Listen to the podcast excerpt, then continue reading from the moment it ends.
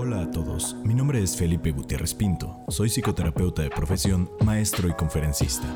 En este programa platicaremos con amigos, expertos y no tan expertos de temas de la mente, relaciones y crecimiento, con la intención de brindarte diferentes perspectivas que te permitan construir y deconstruir las ideas que tienes del mundo que te rodea. Sean bienvenidos a Realidades.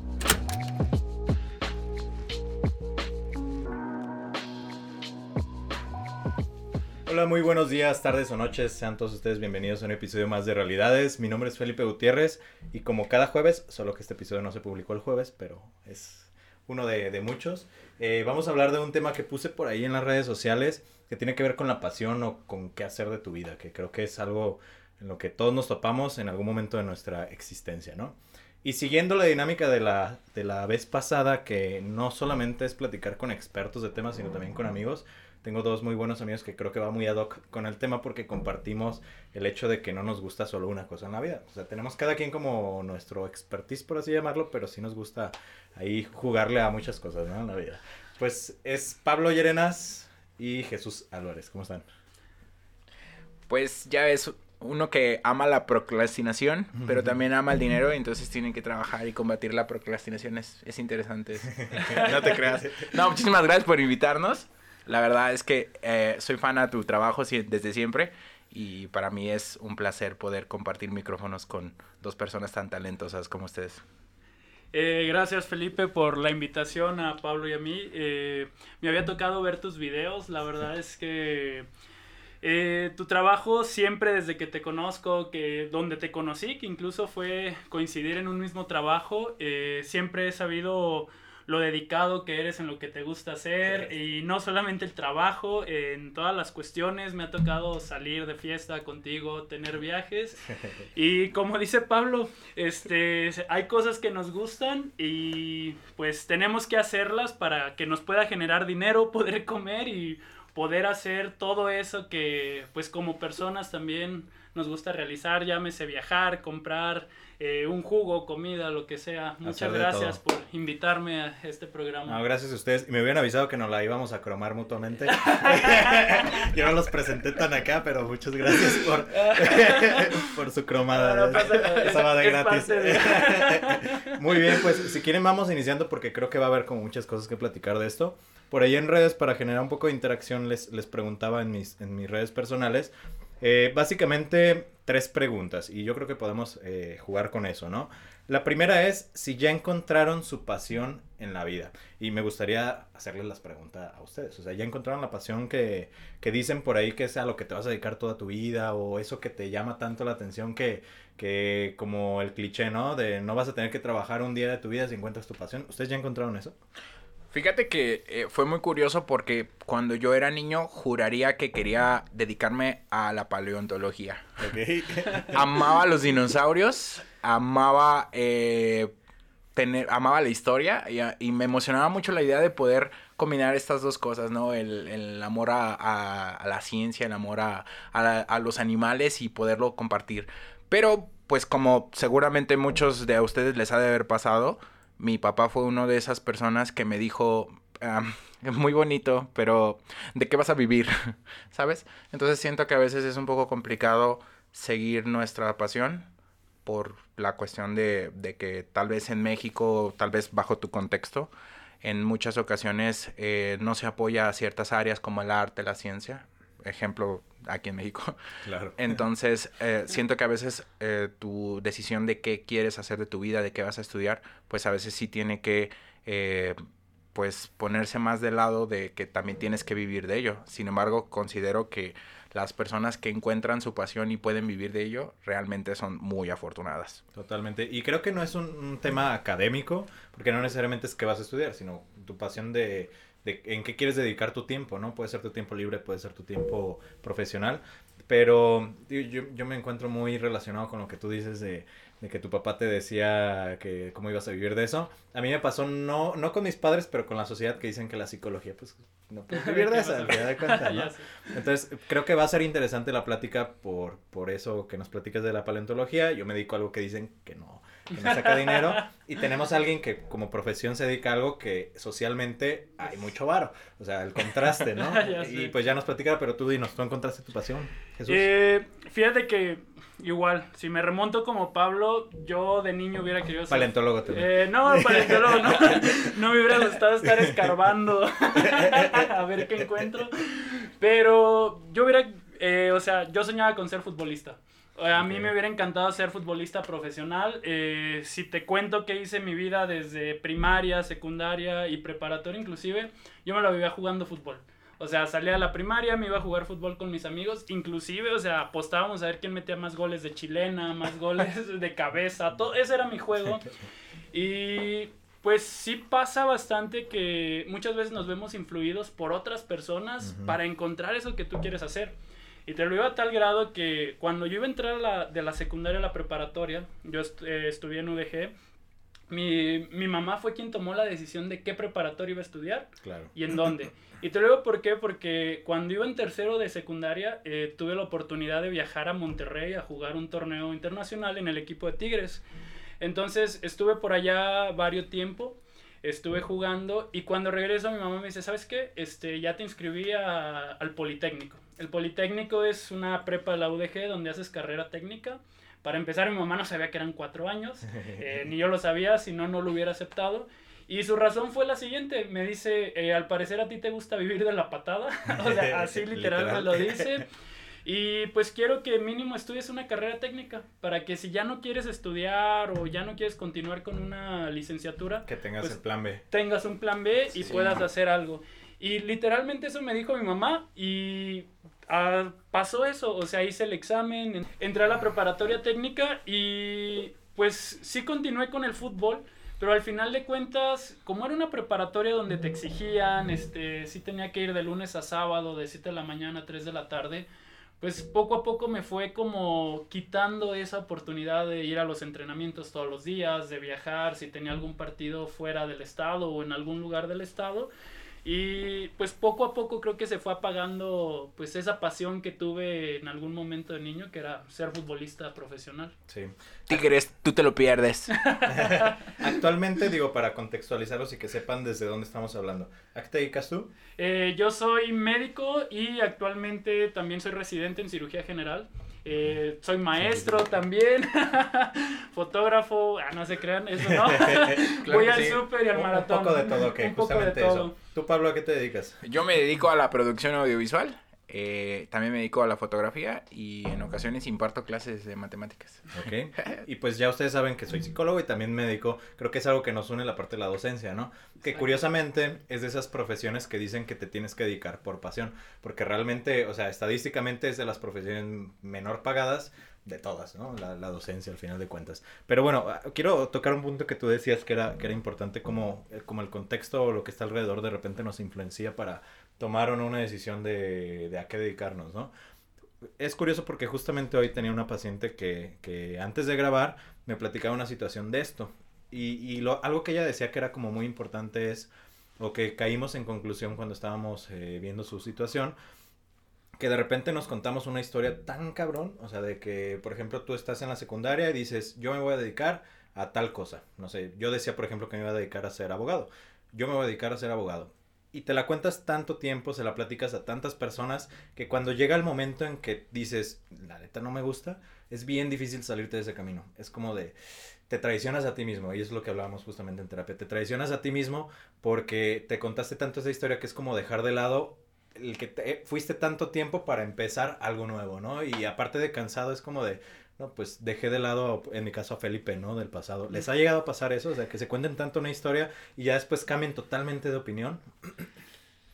Sí, la verdad es que yo cambié de profesión porque eh, me dediqué mucho tiempo al diseño gráfico y también después eh, cambiar de opinión y fue echarme en contra a muchas personas, entre ellos mis papás.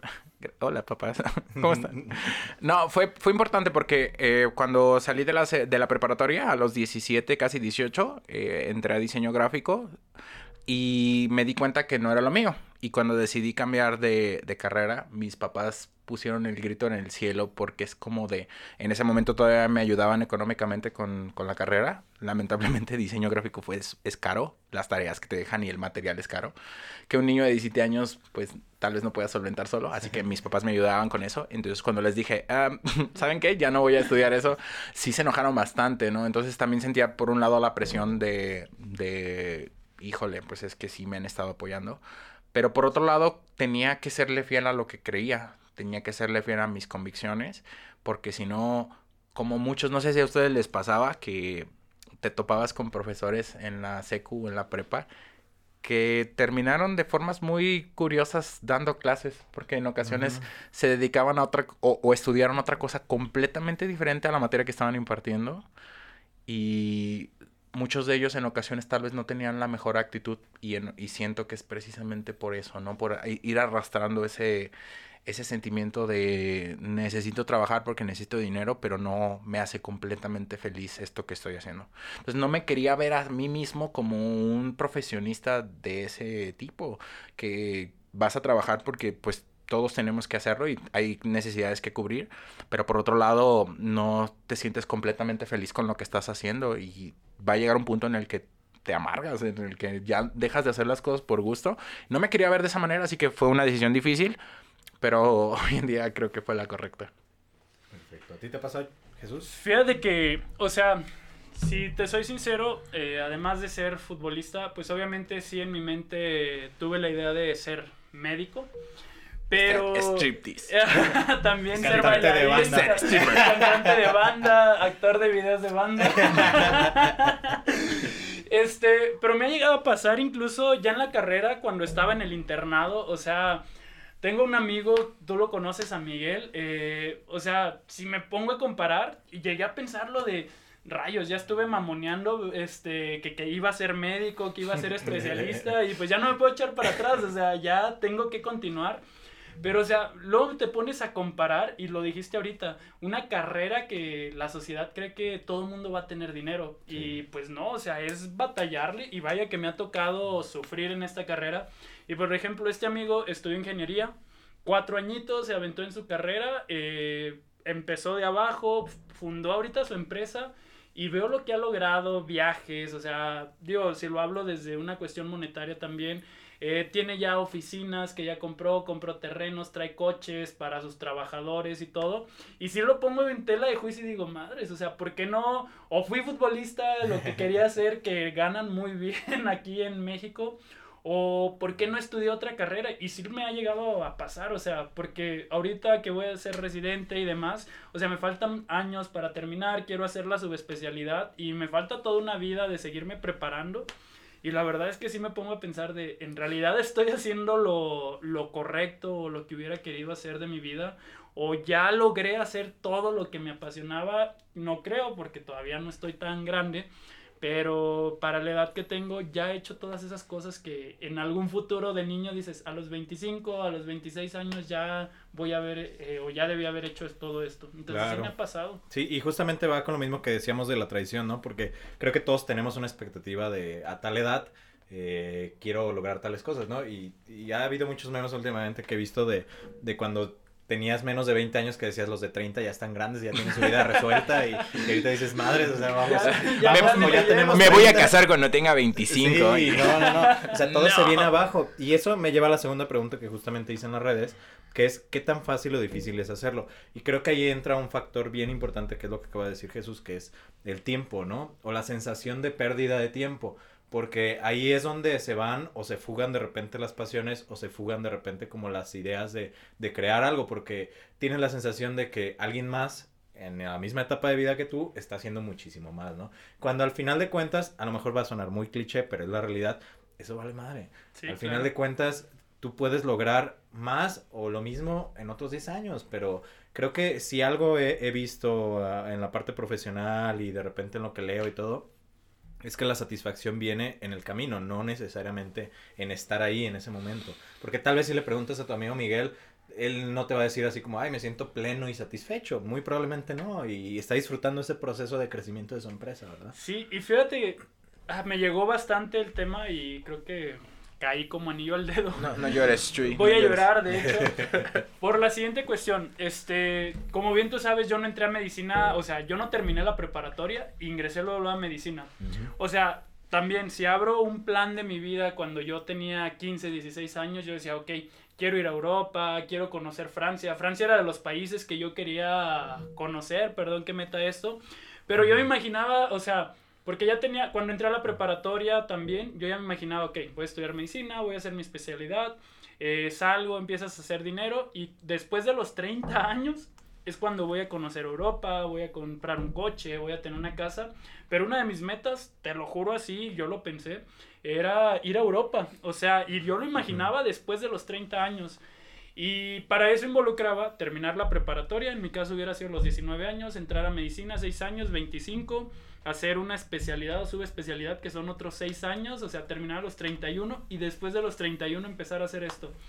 Eh, Sí. Por azares del destino, afortunadamente, la verdad es que ahorita yo lo agradezco. No entré a medicina luego, luego, eh, hice el examen, no quedé y demás. Pero conocí parte del trabajo donde te conocí, este, otra vez te la cromo. Si quieren me voy. el- los puedo dejar solos. te conocí a ti, te conocí a Pablo.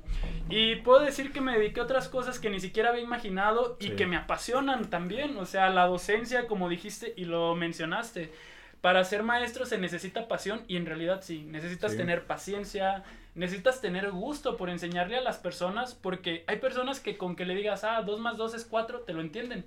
Pero hay personas que te van a preguntar, profe, ¿por qué 2 más 2 es 4? Sí, si me voy es a... eterno el- Exacto. Entonces tienes que buscar esa forma eh, de transmitirle tu conocimiento y no ser el profesor dinosaurio que todo mundo terminamos odiando al final de cuentas, que muy probablemente lo hemos tenido.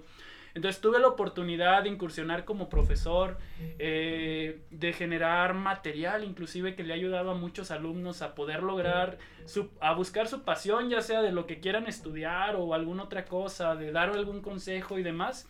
Y te puedo decir que gracias a eso también eh, tuve la oportunidad de viajar a Europa, que era una de las metas que yo ya tenía y que la veía hasta después de los 30 años.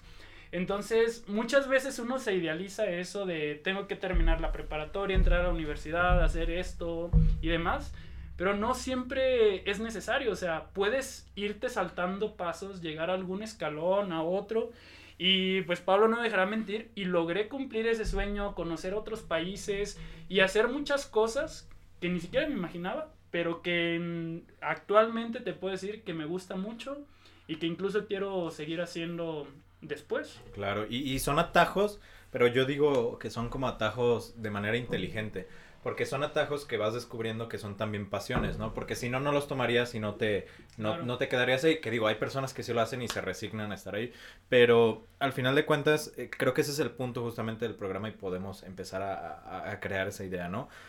El hecho de que a pesar de que tú seas eh, o hayas estudiado diseño o estés en audiovisuales, que tú seas médico, que yo soy psicólogo, y que lo que sean ustedes que nos están escuchando, nos están viendo, ¿quién te dice que eso es a lo que te tienes que dedicar? No porque no te dediques a eso, sino porque no es exclusivo el dedicarte a eso, ¿no? Por ahí también la paciente que tenía más temprano me decía eh, el, el dicho este mexicano de el que mucho abarca poco aprieta, pero yo le digo, esa es una idiosincrasia mexicana tan arraigada que limita, o sea, no realmente no ayuda para nada el pensar eso, o sea, te limita, porque al final de cuentas yo conozco mucha gente súper interesante y súper talentosa como lo son ustedes, que se dedican a varias cosas y que realmente ves cómo le imprimen pasión a todas esas cosas, ¿no? Y cómo lo disfrutan, porque si al final de cuentas solo tienes una pasión y un camino a seguir, te vas a estar torturando por llegar a esa meta, como en tu caso lo de Europa, de, ah, este es mi plan de vida, porque si en el transcurso no lograste ciertas cosas, como de madres. Pero si en ese transcurso no lograste ciertas cosas ahí, pero sí, en estos caminos alternos, qué satisfactorio se vuelve el camino, ¿no? Claro. Es hasta por salud mental, al final de cuentas. Por supuesto. Mira, a mí se me hace muy interesante porque como profesor en ocasiones me toca escuchar a algunos alumnos decir, es que estoy pensando en cambiar de carrera porque siento que ya perdí mucho tiempo intentando ingresar a X carrera, ¿no? Creo que la percepción del tiempo que se tiene a veces eh, puede hacernos tomar una mal decisión. Puedes pensar que a los 18, 19 años, si no has logrado ingresar o no has logrado eh, empezar a hacer como lo que realmente quieres, ya lo consideras como un error, pero creo que conforme pasa el tiempo te das cuenta que tienes mucho más adelante, ¿sabes? No tienes por qué ser tan duro contigo mismo. Y hay una, un comentario que me, que me gustó mucho en, en, una pregunta, perdón, en el post que hiciste eh, sobre cómo sé que ya encontré lo que me apasiona. Sí, Creo que es que la, que la, pregunta más difícil es, ¿cómo sé si ya encontré o no mi pasión en la vida? Creo que respecto a eso, desde mi humilde punto de vista, eh, la mejor manera de saber si ya encontraste lo que te apasiona, primeramente es haciendo cosas. Creo que es importante que explores tus propias pasiones, explores lo que te gusta, que te des la oportunidad de intentar hacer varias cosas. ¿Cómo sabes que no te gusta pescar si nunca has pescado? ¿Cómo sabes que no te gusta eh, pintar si nunca has pintado? ¿Sabes?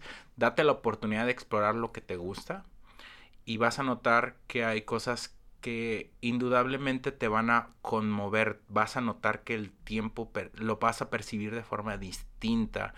Cuando las personas eh, ven a una a alguien que está apasionado por lo que está haciendo, te lo van a hacer saber, ¿sabes? O sea, tu cuerpo, tu, tu, en, tu contexto, tu entorno, todo te va a ir, a, te va a llevar a que te des cuenta de lo que realmente te apasiona. Principalmente tú, lo que sientes al momento de que lo haces.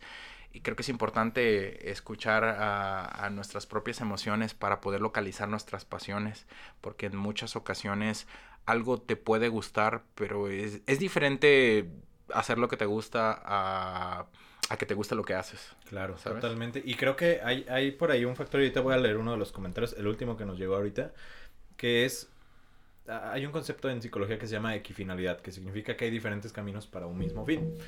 Y esto lo, lo, saco a colación ahorita porque me parece que el encontrar tu pasión no es encontrar qué hacer, sino encontrar un propósito, que creo que eso es la parte romántica de la, de, de la pasión, ¿no? Y, y, voy a leer el, el, comentario que dice, sí, mi propósito es ayudar a las mujeres, en la ginecología encontré la pasión para llevar a cabo mi propósito, pero creo que si hubiera sido abogada o arquitecta o cualquier otra profesión, ayudaría a mujeres. De Nora Macías, saludos. Y creo que va muy ad hoc a lo que está diciendo porque es justamente eso, ¿no? Y, y es a lo que me refiero con encuentra varias pasiones, no solo debes de tener una, pero todas van a ir en torno a un propósito y a lo mejor el, como tú dices, hacer un montón de cosas que no sabes ni siquiera si te gustan o no te gustan, te va a llevar a encontrar más fácil un propósito, porque es más fácil encontrarlo si hay diferentes cosas que conoces, que haces, es como de, ay, todas estas tienen una cosa en común, ¿no? Que es tal, ayudar o es hacer dinero si quieres, no sé, pero... Considero que una pregunta que puede ayudarte a, a encontrar tu pasión, digo, Sé que en cada cabeza es un mundo, pero considero que si quitas de la ecuación todas las cuestiones económicas y lo que otros pueden llegar a pensar y decir y si te preguntas a ti mismo qué te motiva todos los días a hacer lo que estás haciendo, ¿no? O por ejemplo, mm, si el dinero no fuera importante, si quitáramos el dinero de la ecuación, ¿qué harías? ¿Qué harías? Totalmente. Eh, en mi caso, por ejemplo, la respuesta a esa pregunta es, a mí me encanta ayudar me gusta mucho sentirme útil para los demás. Y como ayudar es el propósito, entonces mis actividades van acorde a, ayudar. Por ejemplo, me gusta mucho dar clases porque siento que puedo ayudar con ello a otras personas. Me gusta la comunicación audiovisual porque siento que puedo resolver problemas de la, de la manera en la que dos por ejemplo, una empresa quiere comunicarse con su audiencia, en la manera en la cual podemos conmover, podemos empatizar, podemos hacer que, que, que otras personas comprendan un concepto, sientan a través de las imágenes. Entonces, todo ello con el objetivo de poder ayudar a tomar una decisión, a poder cambiar su vida. No sé ustedes, pero yo siento que hay películas que me cambiaron la vida, por ejemplo, que hicieron que descubriera cuáles son mis pasiones. Entonces, por eso todo esto tiene como objetivo eso, ¿no? A me encanta ayudar, me, me, me, produce una satisfacción más allá de, que, de cualquier otra cosa que, que, pueda conocer. Entonces, para mí es importante ayudar y todas las cosas que termino por hacer y todas las cosas que me gustan, siento que van en mayor o menor medida enfocadas a, a mi propósito. Claro. Y, y, qué bendición encontrar como, como el propósito, ¿no? Tú, Jesús, has encontrado como ese punto en común, porque sé que tienes como varios gustos, pasiones, aficiones, pero ¿qué, qué es lo que te gusta en ese, en ese punto? ¿Lo has encontrado? Eh, sí, fíjate que O sea, al final de cuentas, si decidí ser médico y demás, eh, pues creo que lo platicaba o siempre que me lo preguntan, sin lugar a dudas buscas ayudar a la gente, ¿no? Eh, tiene sus pros, tiene sus contras. Eh, actualmente o hasta la semana pasada estuve trabajando en Cruz Verde, en urgencias. Y pues puedes ahí atender de todo. O sea, me puede llegar una persona balaseada que se involucre, que yo esté plenamente concentrado si quiero salvar de él un paciente que atropellaron y demás, o me puede llegar a las 3 de la mañana un señor que le duele la muela, el niño que este, le duele la panza desde las, perdón por las palabras, o bueno, tiene un dolor abdominal, síndrome doloroso abdominal desde la tarde y apenas lo llevan a las 3 de la mañana. Y en realidad, o sea, sí cuando me dicen, ah, doctor, llegó esto, obviamente pues te puedes levantar y decir, rayos, o sea, ¿por qué vienen a esta hora y demás? Pero al final de cuentas, eh, yo en mi mente o me, me, lo mentalizo como tal y digo, ok, tú decidiste hacer esto y lo hago, o sea, y salgo y lo hago con gusto. Eh, la docencia, por ejemplo, me gusta también porque, como decía Pablo, o sea, puedo influir en las personas, puedo ayudar a que ellos logren ese objetivo o que tienen de ingresar a la universidad, este, o cuando ya me ha tocado dar clases de bioquímica, de lograr entender algo que también para mí en su momento pudo haber sido difícil y que quizás si no tuviste ese apoyo, te puedo hacer, eh, te puedo haber hecho que te costara más. Entonces, ayudar como tal aquí eh, en la carrera sí, este, me ayuda bastante.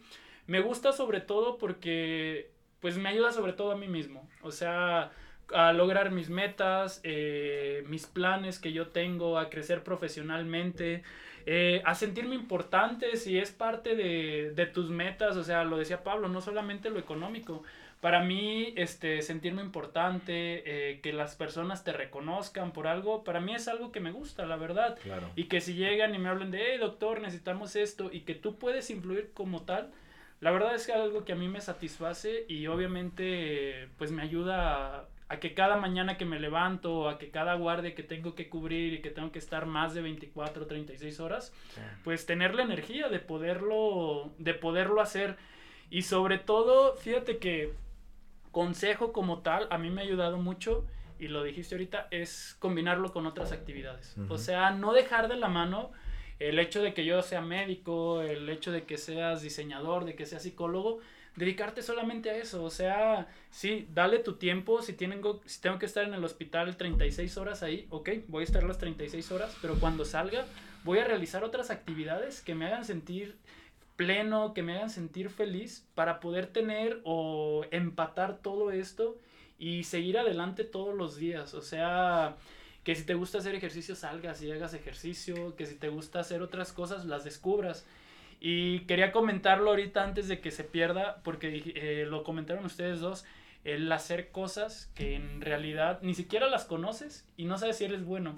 el fin de semana pasado eh, tuve la oportunidad de andar en bicicleta, hacer una ruta. Me gustó muchísimo, perdón que la presuma, pero eh, viajé en bicicleta de Ajijic hasta San Luis Oyatlán con la ilusión de tomarme un vampirito de San Luis Oyatlán. Por haciéndoles un poquito de publicidad. Llegué y desafortunadamente por la pandemia no se, no se pudo realizar, no están abriendo. Qué triste. Pero fíjate que cuando iba en la bici, este, uno de mis amigos me dice, tengo ganas de ir a esquiar.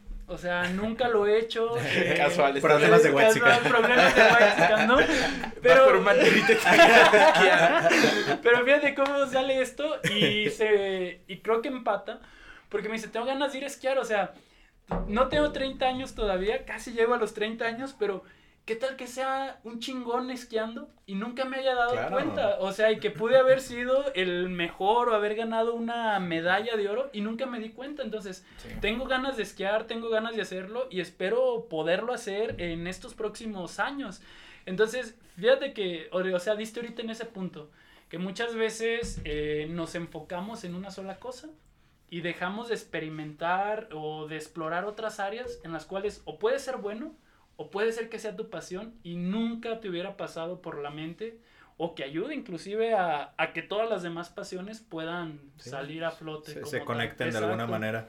Y creo que de, lo que los dos estuvieron diciendo, hay tres cosas que creo que son súper importantes a, a entender cuando estamos en ese tema de encontrar la pasión. Que son tres no sé si llamarlos consejos, pero son como ideas o mitos que tenemos bien arraigados como mexicano y como sociedad. Que la primera es de algo que tú decías, Jesús, que es eh, el hecho de encontrar tu pasión tiene un factor muy, muy grande de egocentrismo. Y está bien. No está mal ser egocéntrico en algunas ocasiones. O sea, no es como que te vas a vanagloriar y, ay, soy el más fregón. Pero debes de aprender que el, que el egocentrismo es bueno hasta cierto punto, ¿no? Porque justamente como no nos permitimos ser egocentristas, a veces no identificamos nuestras pasiones, porque es como de, no, está mal sentirme chingón porque estoy haciendo a, a veces menospreciamos lo que sentimos por miedo a decir, ay, Qué egocéntrico soy. Sí, entonces esa es la primera y creo que es bien importante que sepan que, que se vale. O sea, hay algo que yo llamo un concepto que llamo egoísmo controlado, que tiene que ver, el controlado es, es una cuestión como de salud mental, ¿no? O sea, siempre y cuando no afectes a los demás y siempre y cuando como que sea para tu crecimiento y crecimiento de tu contexto está bien, ¿no? Esa es la primera. La segunda es eh, algo que hemos estado hablando desde el principio, que yo recuerdo muy bien cuando trabajaba ahí donde, donde estábamos. Eh, me tocaba dar pláticas de orientación vocacional y en alguna ocasión se me acercó un alumno al final de la plática súper eh, en crisis porque no sabía qué hacer. Una, ya estaba grande, o sea, para él, ¿no? Ya tenía 23 años. ¿Qué digo? Ahorita lo pienso. Este Jovenzuelo. Pero para él ya era así como de se me está acabando la vida, ¿no? Ya estaba grande, uno. Y otra me decía, es que yo estoy haciendo trámites a medicina, me interesa muchísimo medicina, Tal vez lo hago más por mis papás que por mí, pero sí me interesa. Pero también me interesa muchísimo derecho. Y pareciera como cuando alguien dice eso que son dos cosas totalmente diferentes, ¿no? Pero yo le decía, y esa pregunta se las hago mucho a las personas que tienen esta, esta disyuntiva, es, ¿de dónde aprendiste que solo te puedes dedicar o que solo puedes elegir un camino? Porque yo le decía, existen múltiples opciones, no es o medicina o derecho, es a lo mejor estudio medicina y hago una especialidad en algo de derecho, medicina forense, o a lo mejor estudio derecho y estudio derecho en el área médica, o a lo mejor estudio las dos y me dedico a las dos, o sea, ¿quién te dijo que tienes que solamente elegir una? Y él así de estar llorando fue así como de, o sea, tan, tan sencillo era como la respuesta, ¿no? Entonces, esa es como la segunda que, que debemos de quitarnos como esa idea de Probablemente lo aprendimos de nuestros padres, de la sociedad, de lo que sea, pero no es, no es útil, no es real, no es necesario para el contexto en el que vivimos, ¿no? Y la otra, que también lo mencionabas tú, Jesús, y creo que también lo hemos estado mencionando, que es un tema de motivación, porque creo que existe la idea romántica de que cuando tienes una pasión, no te va a costar hacerlo. Cuando sí es cierto, sí te va a costar hacerlo. Y va a haber días que te levantes, por ejemplo, yo, que mi pasión, por ejemplo, la psicología, que me levanto y digo, no quiero ver pacientes. O sea, estoy hasta la madre y no quiero ver pacientes hoy. Y, no por, y eso no implica que ya no es mi pasión. O sea, al contrario, es tan mi pasión que le doy esa atención de, ay, hoy no quiero. Pero eh, esto se los digo porque al final de cuentas, como tenemos esa sensación, cuando perdemos la motivación es como de, ah, pues mandamos toda la fregada, ¿no? Cuando lo que debemos de generar es algo que podemos controlar. La motivación no la podemos controlar. Lo que sí podemos controlar es la disciplina que es por ejemplo lo que tú decías, ¿no? Pues voy a las 36 horas, a lo mejor un día que estoy de la fregada y no puedo, pero voy, este, y bueno, pues hice mi chamba, ¿no? Que a mí muchas veces me ha pasado como de, ay, no quiero dar clases hoy o no quiero dar terapia, y salgo súper motivado después, o sea, al principio es como, ay, no quiero, pero ya después es como, y ahí es donde por lo menos yo he notado que es, es mi pasión, o sea, sí es lo que me gusta, pero la motivación no está todo el tiempo, a ustedes... Sí les pasa que es que todos tenemos días buenos, días malos, días en los que tenemos ganas de no hablar con nadie. y es perfectamente normal. Creo que es importante que comprendamos que el hecho de que a veces estemos motivados para hacer ciertas cosas, pues puede que haya días en los que no. Sin embargo, cuando se trata de nuestras pasiones, considero que es importante comprender que la disciplina es la diferencia entre el talento, ¿sabes? Y, el éxito.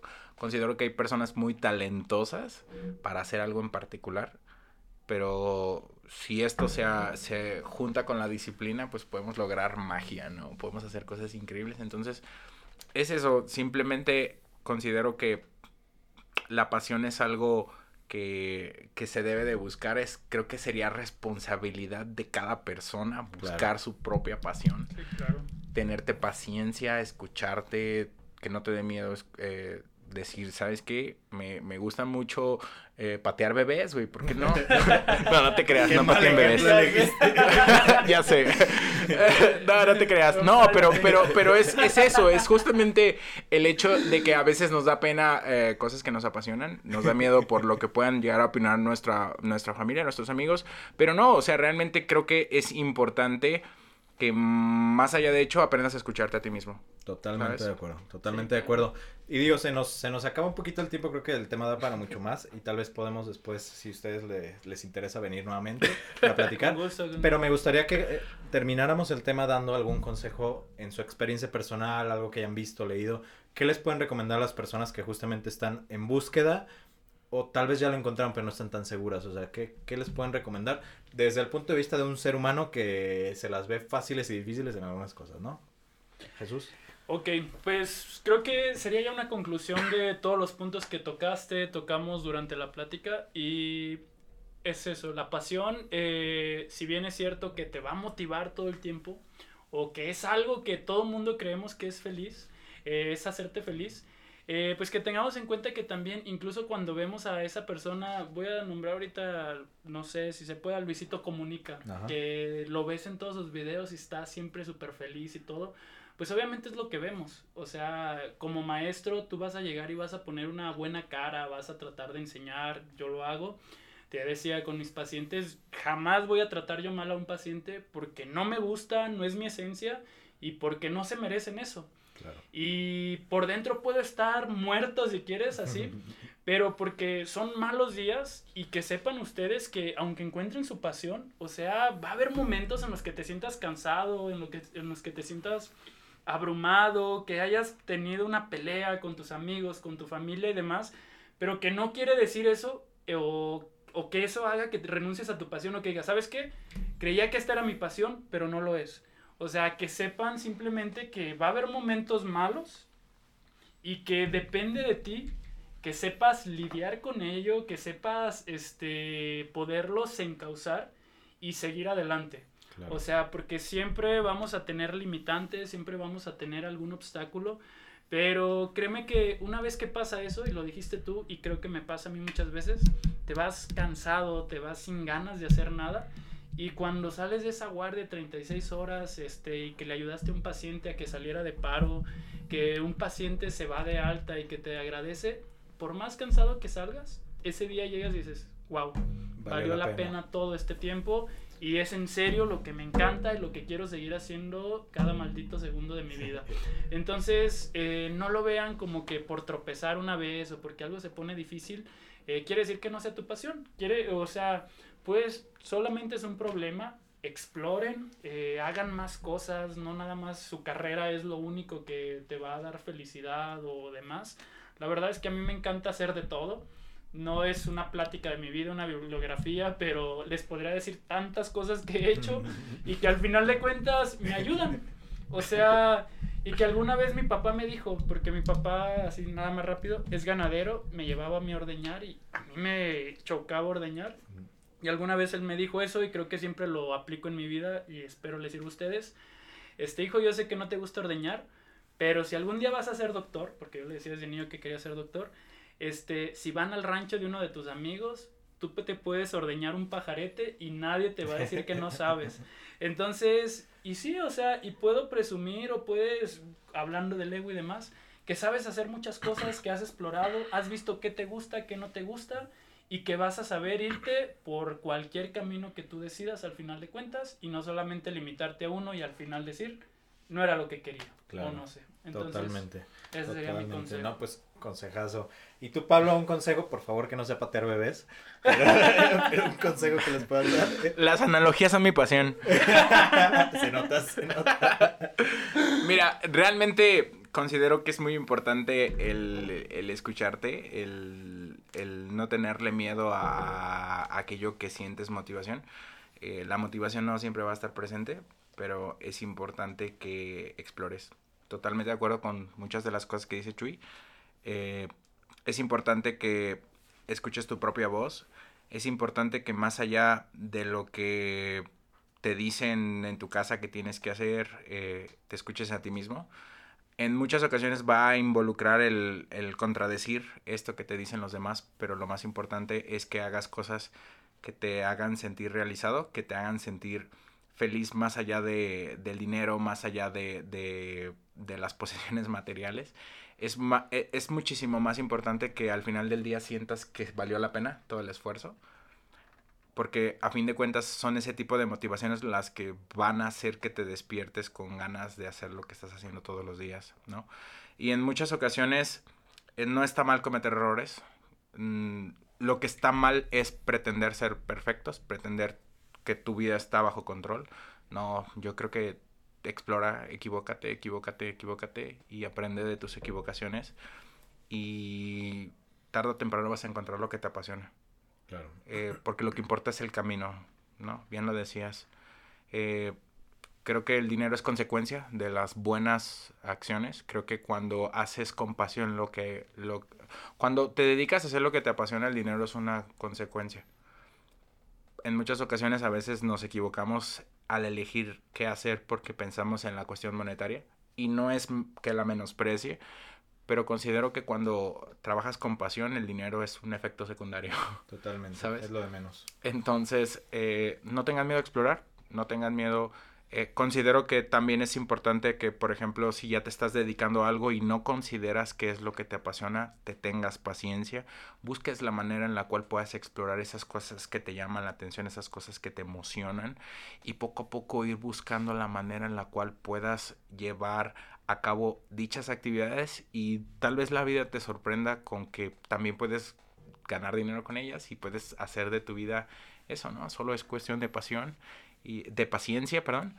Y sobre todo es creo que es cuestión de que al momento en el que en el que estás explorándolas seas honesto con lo que estás sintiendo, con lo que estás eh, viviendo, precisamente para que cuando encuentres eh, tu pasión, le tengas la paciencia suficiente para dejarla que crezca y se pueda convertir en, tu trabajo. A mí me pasó mucho con la cuestión de, la producción audiovisual. Empezó, con un, empezó como un hobby, mi trabajo era el diseño gráfico. La, la producción audiovisual empezó como un hobby y poco a poco se fue convirtiendo en tu trabajo. Siento que fue porque las personas que te rodean, las personas con las que trabajas, empiezan a comprender que cuando haces las cosas con pasión, entonces empiezas a hacer bien las cosas. Totalmente, totalmente. Y, digo, creo que no hay mucho más que decir, más que lo que ustedes dijeron fueron consejos bastante, bastante buenos. Eh, es importante mencionar que sé que tal vez, o no tal vez, sé que estamos hablando desde un punto de privilegio, Sé que no es tan sencillo para todas las personas el seguir una pasión así tan fácil como suena, no es fácil. Sin embargo, no está limitado a personas que tengan una posición social, económica como, como estable o, o, o mejor que otras personas. Creo que al final de cuentas, tal vez no te puedes dedicar a tu pasión ahorita, pero sí puedes tener como estos escapes en los cuales disfrutes la vida, ¿no? A lo mejor tu trabajo te tiene muy atado por la cuestión económica y de plano no puedes salirte de este trabajo, tienes que mantener una familia, etcétera, pero siempre puedes darte como esa oportunidad de encontrar la pasión. Y otra cosa que creo que es el, consejo que yo les daría es que busques que tu pasión sea eh, compartida con tu familia, con tu pareja, con tus amigos, porque ese camino es más disfrutable que, que, que si es solo, ¿no? Y creo que los tres que compartimos también la pasión por viajar, lo hemos notado que a veces si viajas solo está padre, pero luego lo, lo, interesante y lo bonito es platicar acerca del viaje con los que viajaste, ¿no? Eso creo que es muchísimo más rico. Entonces comparte esa pasión con alguien, busca a esas personas que les apasione también, pues el camino va a ser muchísimo más placentero. Pero bueno, pues qué, qué interesante, qué bueno que vinieron. Yo no sé por qué fregados no los había invitado antes, pero estuvo bastante, bastante ameno. Y si gustan dar como sus redes sociales para que lo sigan, ambos son apasionados de la, de la fotografía, lo hacen muy bien, entonces, ¿dónde los pueden encontrar? Arroba Pablo Llerenas, donde quiera que me busquen.